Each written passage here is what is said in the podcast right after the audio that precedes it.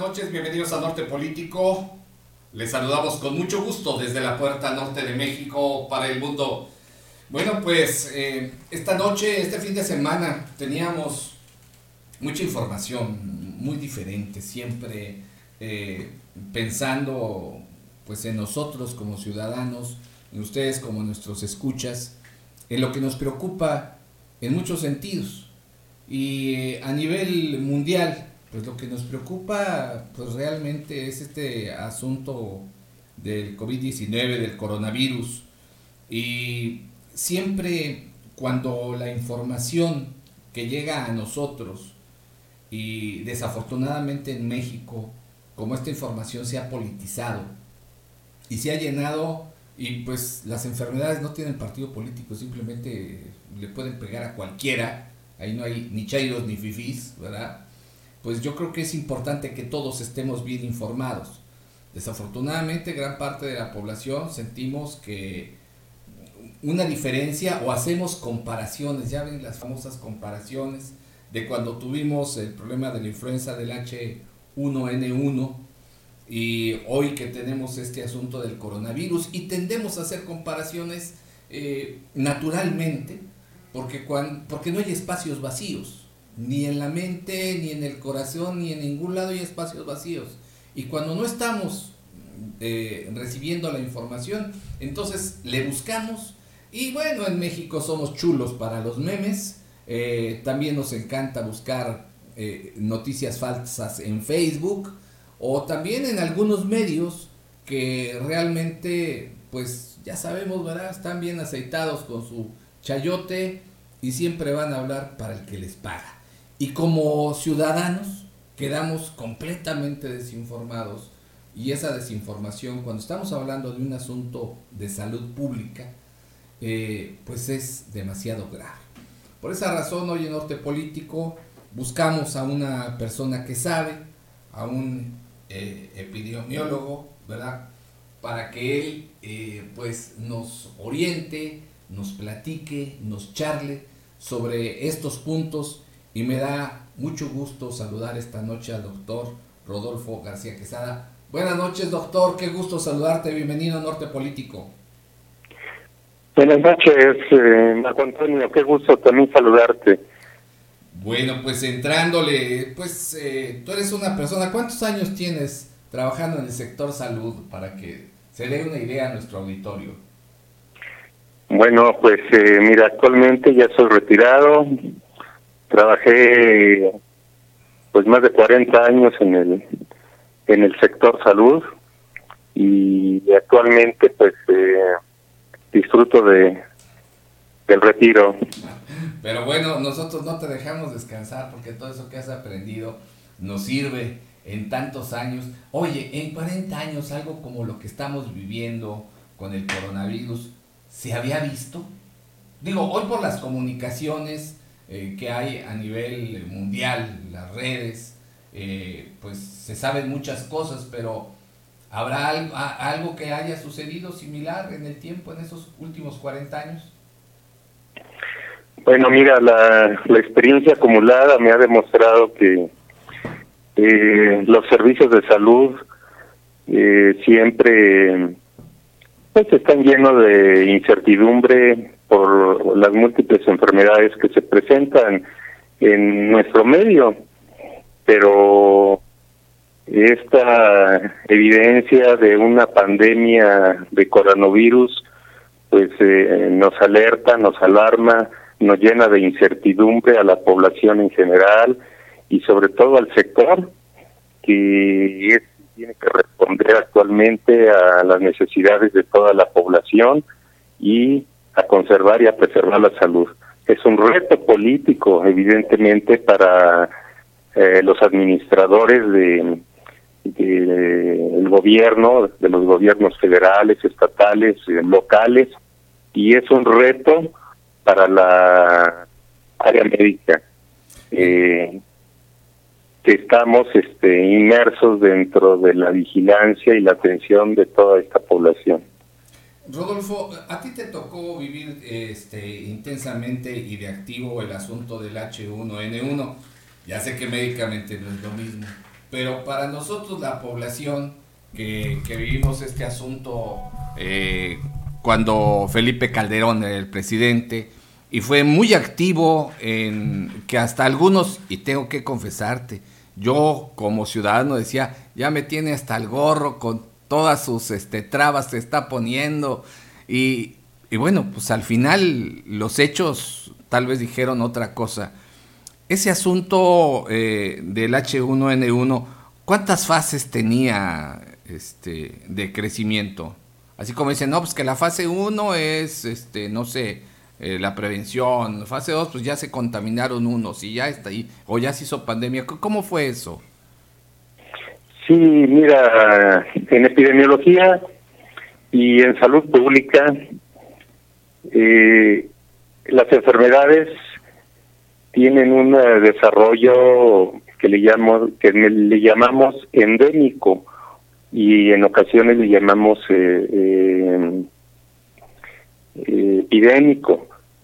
Y cuando se torna fuera del del entorno ya local a nivel internacional le llamamos pandémico. En el caso de la influenza en México fue una gran epidemia, fue una enfermedad nueva, eh, fue un virus nuevo, aunque no, no era el mismo virus que mató a la población española allá por los eh, inicios del siglo XIX y que diezmó prácticamente la mitad de la población en aquella época. Cuando vivimos en el 2009 la epidemia en México, pues eh, fuimos sorprendidos por una gran cantidad de pacientes enfermos respiratorios que llegaban a, a las clínicas de primer nivel y a los hospitales y algunos de ellos morían y, y no nos explicábamos eh, bien a bien si estábamos viendo la séptima pandemia de, de influenza H1N1 eh, ya hasta después, eh, pues los estudios nos revelaron que efectivamente era un problema de características mundiales y que teníamos que actuar de inmediato. Por fortuna tuvimos eh, la oportunidad de contar con algún tipo de medicamento que fue de utilidad. Sin embargo, en esta ocasión es eh, un poquito diferente la situación del microorganismo que afecta al ser humano. Eh, este coronavirus es un microorganismo de origen viral que se transmite, eh, actualmente lo sabemos, de persona a persona y que también algunas otras variedades de este tipo de virus eh, se han presentado en el 2003 y se llamaba SARS, síndrome respiratorio agudo, y después eh, en el 2015 se llamó MERS en el eh, Medio Oriente y que también cobró características epidémicas, por fortuna no pandémicas. Este tipo de virus, como el que actualmente estamos viendo, eh, ha tenido ciertas características y no se ha tornado tan agresivo. Mm, pero de ahí la, precisamente los aspectos de información de la población, porque el hablar de no agresivo significa disminuir eh, eh, ciertos apoyos o ciertas necesidades y a veces no lo consideramos como, como tal en la población en general. Sin embargo, comparándolo con la influenza, podríamos considerarlo que es una alerta mundial y por eso la Organización Mundial de la Salud ha decretado esta pandemia como tal. ¿Por qué? Porque no nada más es eh, el problema de un cuadro infeccioso de vías respiratorias, sino que ese, este tipo de enfermedades afecta el aspecto político, económico, social, de todas las de toda una población, de toda una comunidad o de diversas naciones, como lo está haciendo en esta ocasión. Si bien eh, no es tan mortal como lo fue la influenza en su momento, sí debemos de considerar este, este aspecto sociopolítico, económico, muy importante. Una pregunta, mira, eh, entonces me dices que esto no es tan grave y tan mortal como el H1N1 que, que vivimos, es diferente. Entonces esto, decía el secretario de salud eh, o el vocero de salud ahí en las famosas mañaneras, dice, no hace falta hacer pruebas porque el tratamiento es igual con o sin coronavirus y pues se quita prácticamente solo. Eh, todo eso así como que nos hace entornar los ojos y decir, este, entonces se me va a quitar solo, si me da, cómo sé que, debo de aislarme de los demás, qué, este, si, qué tan eh, peligroso puede ser para ciertos sectores de la población, para unos, para otros, realmente da lo mismo que andemos de aquí para allá, o sea, no, no, hay cosas que no entendemos como población de cómo prevenirnos, cómo cuidarnos. Sí, mira, pues eh, efectivamente hay aspectos que son muy técnicos eh, de manejar y que pues a veces la población es, eh, es comprensible que se desvirtúen en ocasiones. Efectivamente, la mayoría, si, si ponemos en porcentaje, pues tal vez por arriba del 80%, eh, este tipo de infección de vías respiratorias se va a tornar eh, y a tener ciertas características que pueden ser eh, desde asintomáticas, no tener síntomas como los que se mencionan de fiebre, en fin, pero que sin embargo pueden ser transmitidos a la población sin, sin darnos cuenta realmente de que estamos transmitiendo. O sea, un asintomático eh, que dice, no, pues yo estuve ahí con, me fui a, este, a la peregrinación, ¿verdad? Y estuve con todos y pues me siento bien, pues me siento a todo dar. Aún así puedes este, ser eh, portador y no tener los síntomas y sí este, contaminar a otros, si se puede.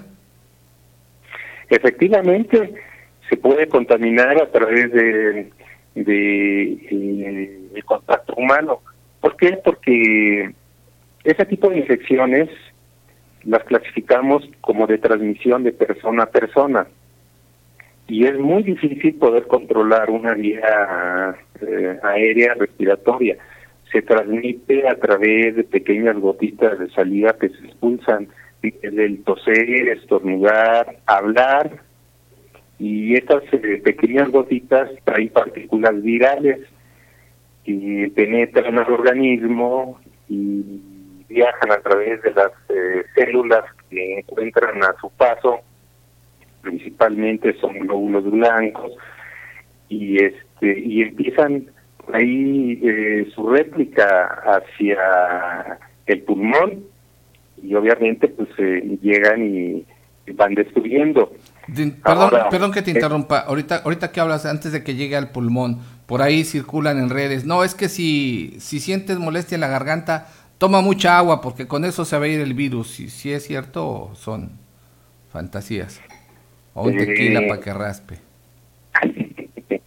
Mira, el, proceso de infección está apenas dilucidándose y algunos países como China han determinado pues en base a su experiencia y, han transmitido los conocimientos al resto del mundo.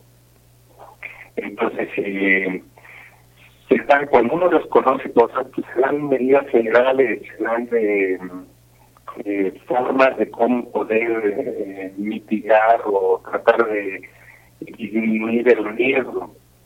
Eh, los riesgos que tenemos como población es que existe el virus, existe el virus circulando. Eh, ahorita, por ejemplo, en México está circulando también el virus ya del sarampión. Entonces, como que también no le prestamos atención porque estamos ahorita viviendo el problema del coronavirus. Sí, pero por ahí hablaban de una gripe aviar ahí en Asia. Eh, eh, la influenza, actualmente persiste, a pesar de que eh, tenemos ya un método de prevención masivo como es la vacuna. Para este coronavirus, pues no, empezamos eh, prácticamente a conocer cuál es eh, el desarrollo, cuál es la evolución de, este virus en el humano. Conocemos que existen varios coronavirus y que conocemos que estos coronavirus en ocasiones son se presentan como enfermedades respiratorias y sobre todo eh, se presentan mucho en animales.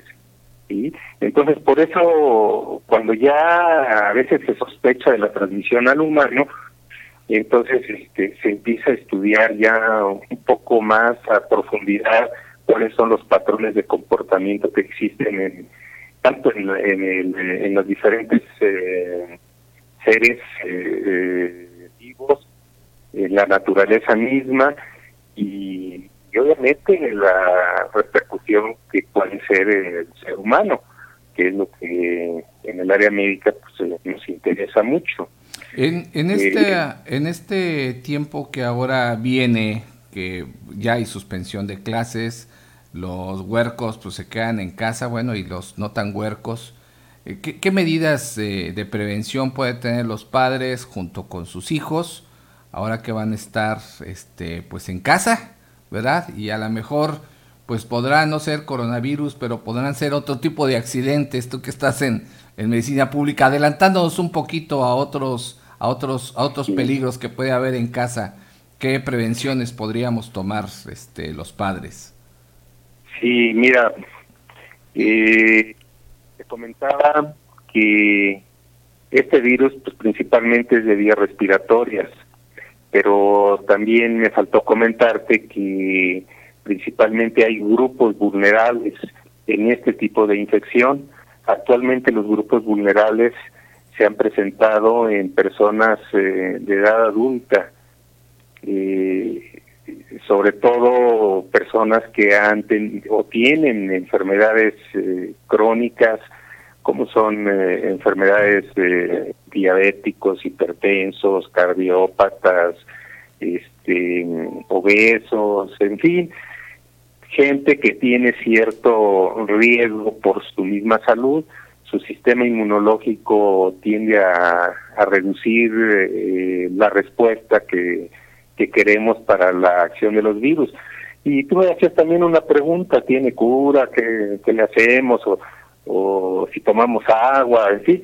No, mira, los virus, los virus en realidad producen una sustancia propia y esa sustancia eh, tarda tiempo en presentarse en cada individuo, sí.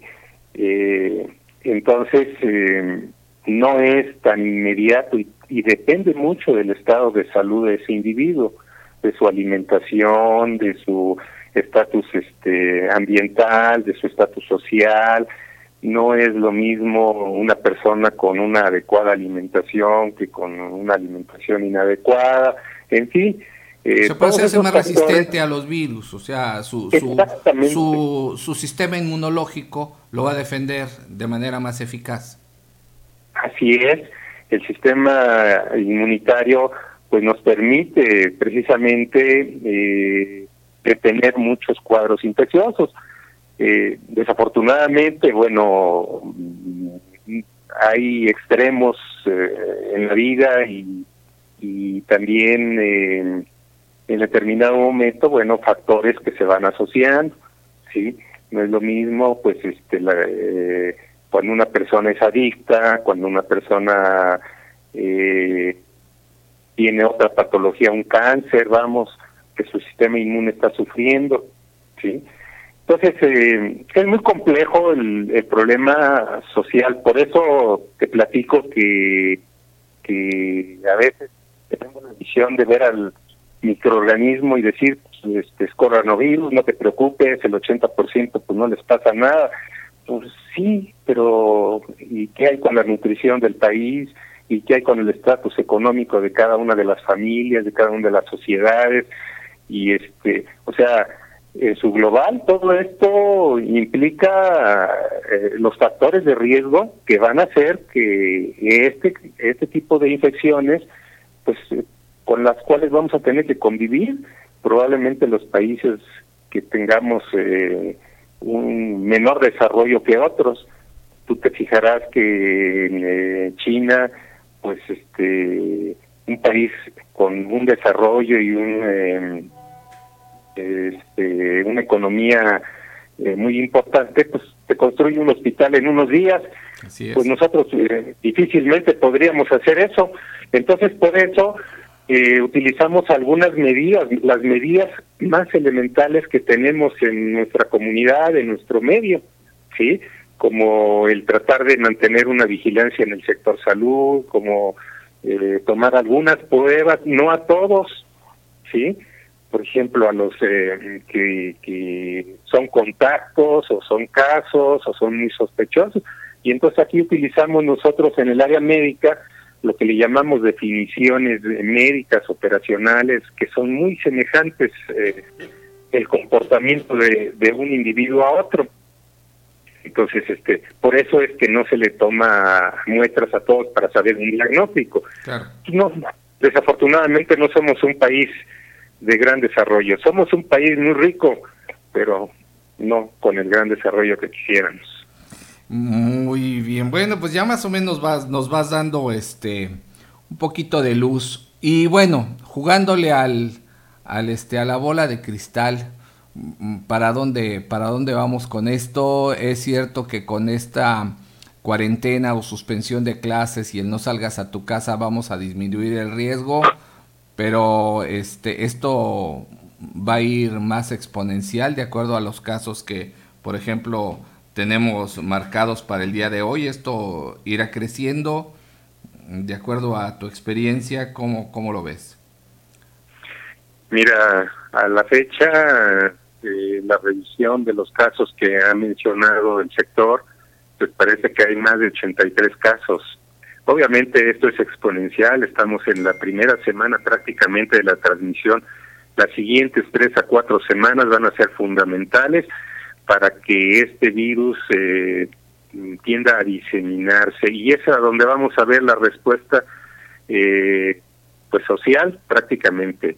Sí, la eh, respuesta social porque como que no la vemos gubernamental, al menos algunos no la vemos, salvo algunos estados, por ejemplo veía yo que ahí en Guanajuato estaban disponiendo de un hospital móvil para esto, es el único estado que, que vi eso, y, en otros, pues, las otras, las reuniones, ya ves la pachanga que tuvieron ayer en la Ciudad de México con la, con la, con el concierto, que pues a todo mundo le gusta divertirse, pero se va viendo de diferentes maneras.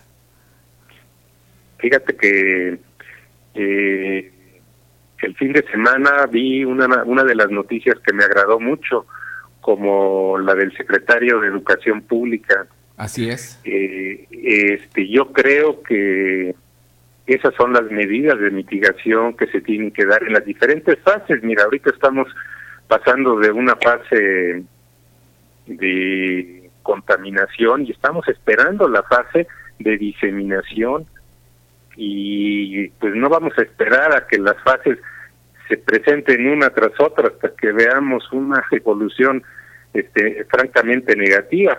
Yo creo que actualmente la sociedad organizada es quien debe realmente de marcar eh, las rutas. Eh, y, yo hablo a esto y, hablo con mi familia y, con los familiares que puedo y les digo, pues, ¿saben qué? Hagan un plan familiar. Los CDC de, de Estados Unidos eh, aconsejan mucho ya tener un plan familiar, un, un plan... Eh, para abordar este tipo de crisis, porque en realidad si esperamos una notificación del sector y de nuestros gobernantes que nos digan, este, pues ahora sí van a dejar de ir a la escuela, van a dejar de ir a trabajar, pues eh, creo que no. Ya la sociedad se está organizando, he visto muchos empresarios muy, muy, eh, eh, se han comportado en forma muy humanitaria con su población, trabajadora y, este, y algunos ya los han aislado eh, del sector educativo, aunque los niños no son los más eh, frecuentes de esta enfermedad, sí hay profesores que pueden, diseminar más. Sí hay padres que pueden ser transmisores. Entonces, eh, el sector educativo es un área fundamental en, en esta eliminación. Ahora, si se están tomando medidas de mitigación como ahorita ya se están tomando por algunos sectores, deberíamos de acatarlas en su mayoría la sociedad y no utilizarlas como periodos vacacionales.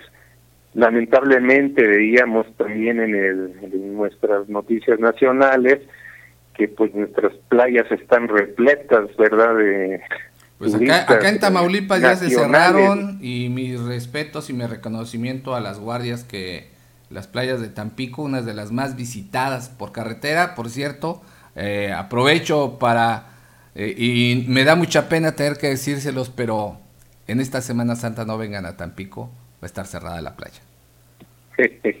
Qué bueno que das esa recomendación. Yo creo que ahorita son Siento feíto, eh, pero pues así es las siguientes cuatro semanas aproximadamente, eh, donde se espera ya el pico de todos los que están contaminados. Mira, te voy a explicar. Una cosa es la infección, que puede ser una gran población que esté infectada y que no manifiesta la enfermedad. Así es. Ya cuando manifiesta la enfermedad, pues este, creo que es un poquito tarde ya la intervención.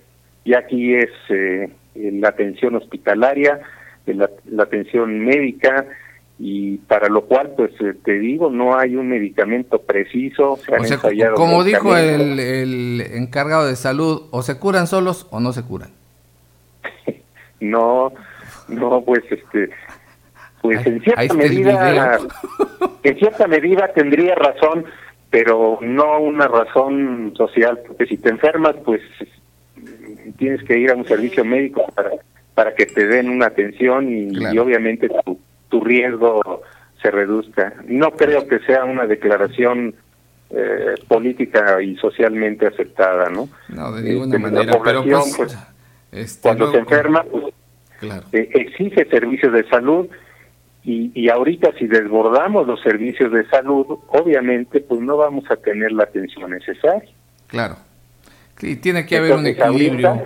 Es recomendable que las personas que aún todavía estamos sanas, que no manifestamos nada, pues tengamos ese aislamiento social que han estado comentando. Eso es lo más importante. Esa es la experiencia de la influenza en el 2009. Si tú recuerdas, en esa semana de influenza que se paró por completo, vinieron dos semanas que fueron periodos vacacionales y la cadena de transmisión se cortó. Esperamos que con esta medida que, que se... O sea, se está aprendiendo bien del pasado. Exactamente. Con esta medida que se haga para esta ocasión, este, pues se mitiga el problema, pero por favor, la gente... en todos los sectores, entonces. aislada, aislada en su domicilio, con, con distancias familiares entre más de un metro. El virus... Eh, va directamente a las vías respiratorias cuando uno está muy cerca de otra persona. Por eso se ha limitado el, el eh, saludo de beso, eh, el contacto muy estrecho. Entonces, este, sí eh, debemos de tener una distancia. Espectáculos, iglesias y demás eventos.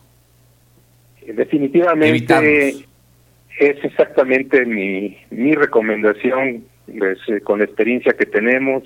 Obispo pues, Antonio, espero que haya guardado limonas porque no vamos a ir a misa. Creo que fue un gran error el concierto que tú mencionas eh, el día de ayer en la Ciudad de México. Sí, algunos otros, algunos otros empresarios responsables sí este, cancelaron eventos masivos y esperamos que también las iglesias, ahorita me escribieron qué opina de las iglesias que no quieren suspender sus eventos religiosos. se ve que hay ciertos intereses. El Vaticano suspendió todo. No están siguiendo la, la línea del Papa Francisco. Claro, yo creo que, bueno, ese criterio de cada uno es la información que tiene uno y pues yo lo personal, bueno, pues sí limitaría a, estar en el hogar, estar pues, compartiendo otras acciones, otras actividades dentro del mismo hogar. Hay muchas que a veces por el mismo trabajo descuidamos. Las personas que por nuestro trabajo tenemos que estar en contacto con otros y no podemos dejar de atenderlos, algunas eh, este, precauciones podría ser nosotros mismos usar cubrebocas al estar en contacto con ellos o pedirles a ellos que lo usen. Mira, eh, cuando no te queda más que estar frente a alguien y tener que... Sí, te voy a comentar, el área médica, por ejemplo, pues tiene que estar activa y no por eso, bueno, pues este va a dejar de, atender. Pero las medidas, las medidas son universales eh, y la universalidad se requiere muy sencilla, el lavado de manos constante, frecuente. Se dice que el virus a la hora de ser espectorado y quedar en algún tipo de superficie plana, lisa, a lo mejor puede durar alrededor de unas horas, Mm, hablan de 10 horas, hablan de 8 horas, pues es muy variable. Si no hacemos detección en los contactos, menos vamos a hacer detección en los objetos, ¿verdad? Oye, mesas con manteles o sin manteles. ¿Qué es más limpio? Mesas con manteles o sin manteles, ¿qué es más higiénico? Mira, se ha demostrado que lavando la ropa o el, eh, todo lo que usamos, pues este se inactiva el virus. Eh, normalmente al uso de los jabones, de los detergentes, este no hay mayor riesgo. Hasta ahorita no se ha demostrado. Ahorita la demostración es la contaminación de persona a persona.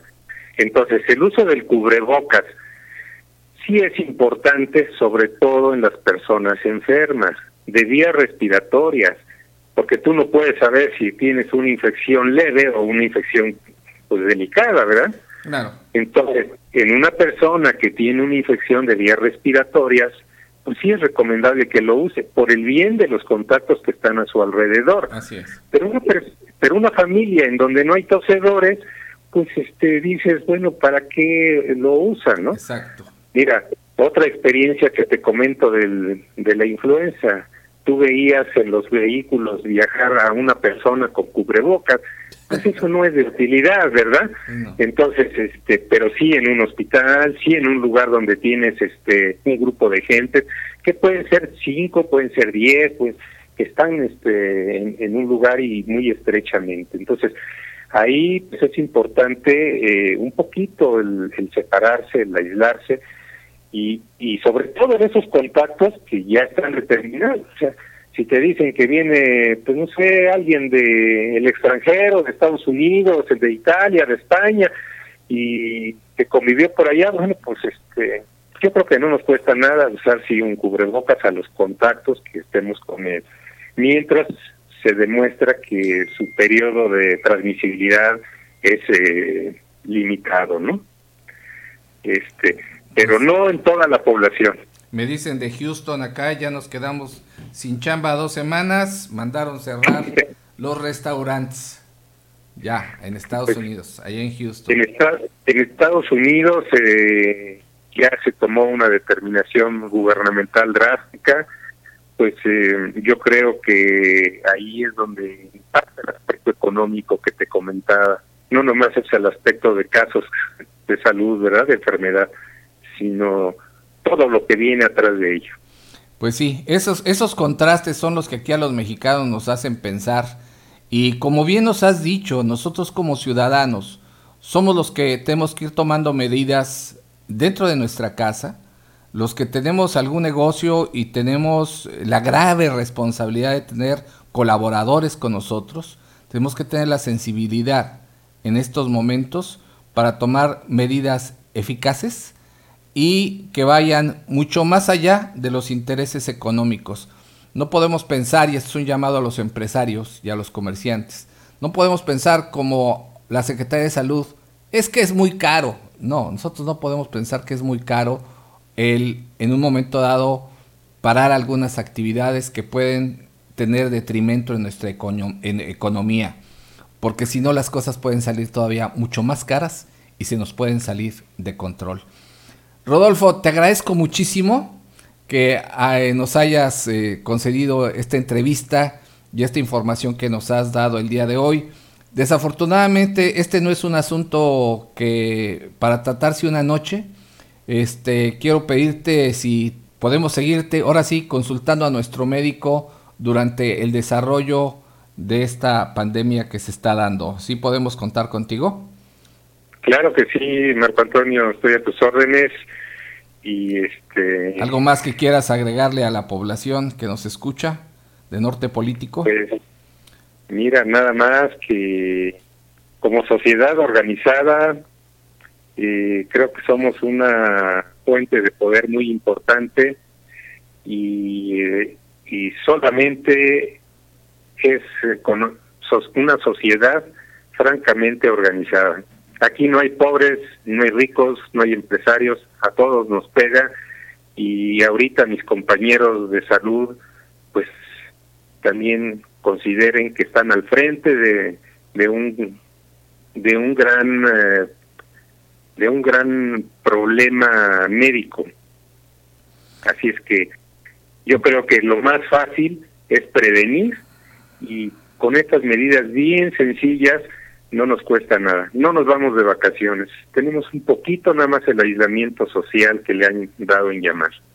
Muy bien, pues, pues muchas gracias Marco. no, pues gracias a ti, gracias a ti, este, mi reconocimiento hacia ti y hacia todo el sector salud. Digo, no estamos en España que salimos a los balcones a aplaudirles, pero aquí sí lo hacemos de pie. Échale muchas ganas, estamos con ustedes y la población, estamos con ustedes, nuestro, nuestro sector salud, y vamos a salir juntos una vez más de esto como ciudadanos, como ciudadanos. Así lo vamos a lograr. Esto es Norte Político. Nos despedimos con mucho gusto desde la puerta norte de México para el mundo. Buenas noches.